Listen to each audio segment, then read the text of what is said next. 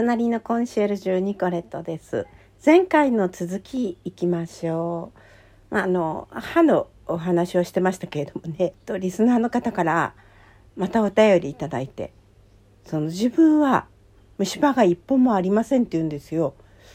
でまああの歯石は時々取ってもらっていますということなんですね。もう羨ましいですね。子供の頃からね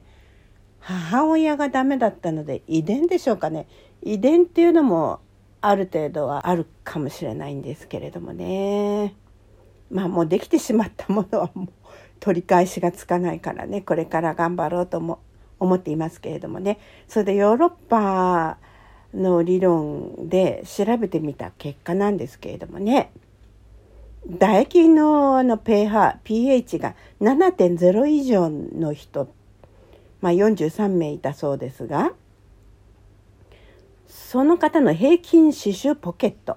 ていうのは2.6ミリって 数字聞いてもよくわかんないんですが平均虫歯本数は3.5本だったというんですね。ところが唾液の pH、pH が6.5以下、低いですね、えー、の方は100名いて、その平均刺繍ポケットは 3.3mm、まあちょっと深いっていうことですよね。で、平均虫歯の本数は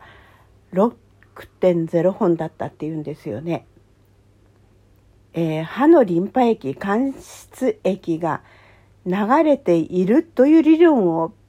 ベースにしているんですが、虫歯が発生するのはリンパ液、間質液が酸性に傾いている時としているっていうことなんですよ。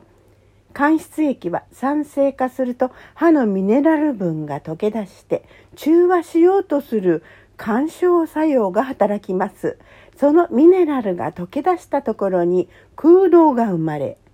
そこに細菌が入り込むことで虫歯を発症するというものです。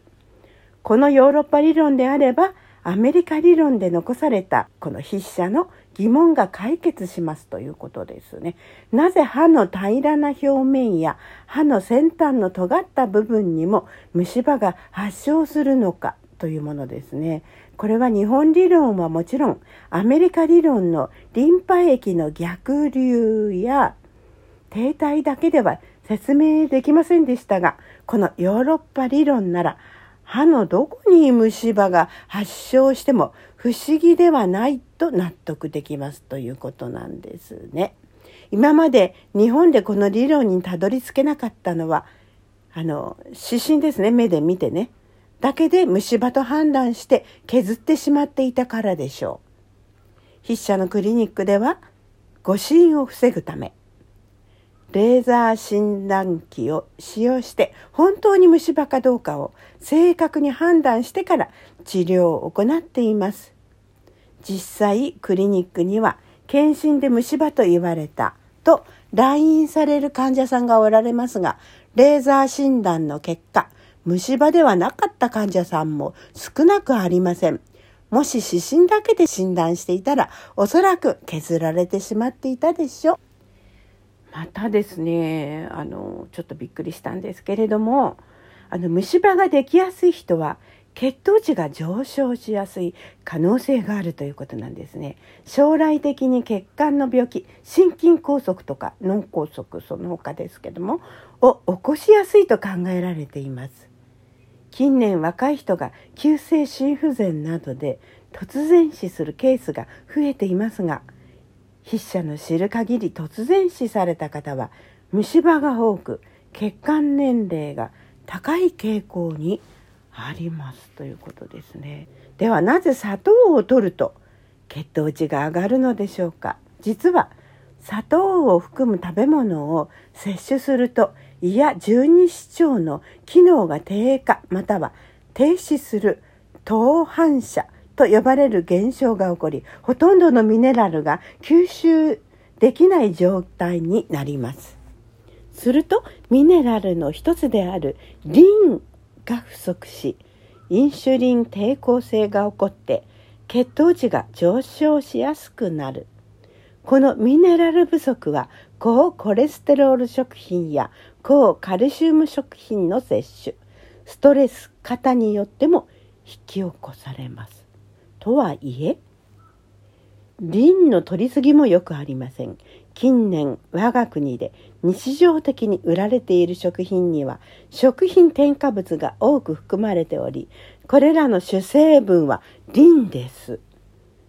リンを取ると虫歯予防にはつながりますが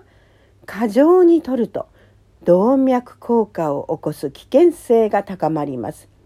日本では海外において認可されていない多くの食品添加物が承認されているのです。筆者は発展途上国で国際ボランティア活動を行っておりますが、現地のひどい虫歯事情を見るにつけ、日本人は虫歯ができにくい国民なのかもしれないと感じていました。しかし、今思えば、皮肉にも食品添加物のリンが関係していたのかもしれません。ちょっと怖いですね。食品添加物を取ると、まあ、あの虫歯にはなりにくいかもしれないけれども、その他の病気が起こってしまうということですね。現在はストレス社会と言われるように、ストレスを抱えている状態が当たり前です。しかしアメリカ、ロマリンダ大学では副交感神経が優位な状態では虫歯の発症率が下がるという研究結果が報告されており、ストレスは解消する必要があります。筆者は自律神経を安定させる方法として、入浴時の瞑想を進めています。シトルリンってね、ご存知ですか？副交感神経緊張促進剤にも含まれているものだということなんですね。食べ物としては、スイカやキュウリ、えウリ、メロン、ニガウリ、ヘチマ、クコの実、ニンニクなどに含まれており、特にスイカの皮の下の白い部分には大量に含まれています。だから実を食べないで、このスイカの皮の白いところを食べるといいんですかね。いずれも一般的に健康食と言われているもので、この方も大好きなものばかりなんだそうです。あとはね、運動不足を解消するとか、ウォーキングとかですね。ということなんですね。ビタミン、ミネラル不足を解消するためには生野菜をたっぷり食べるのが効果的です。まあ生野菜を食べると体が冷えるという思っている人も多いようですが、えー、そんなことはありませんと一時的に体温が下がることがありますが、すぐに平熱に戻りますし、むしろ高くなることもあります。ということなんですね。ただね、農薬をたくさん使っている野菜には気をつけましょうね。えー、国産品が安心と思っていたら、あとんでもない落とし穴。えー、日本ではね、アメリカやヨーロッパで禁止されている農薬が使われていますので、もしもどうしてもあのそういう野菜しか、あのー、手に入らなかった時は塩水にしばらくつけておくといいと言われていますね。えー、どうぞお試しになってみてください。あと薬はね、使用を中止しましょうね。うん。いくらいいものを食べていても薬を飲んでいるとね、えー、ちょっと大変なことになりそうですよ。あと私はね、毎日ぬるいあのお湯にお塩を入れて、えー、飲んでいますけれども、その他にですね、えー、お水にあの昆布を入れましてね、でそれも飲むようにしています。昆布はね、えー、海藻ですから、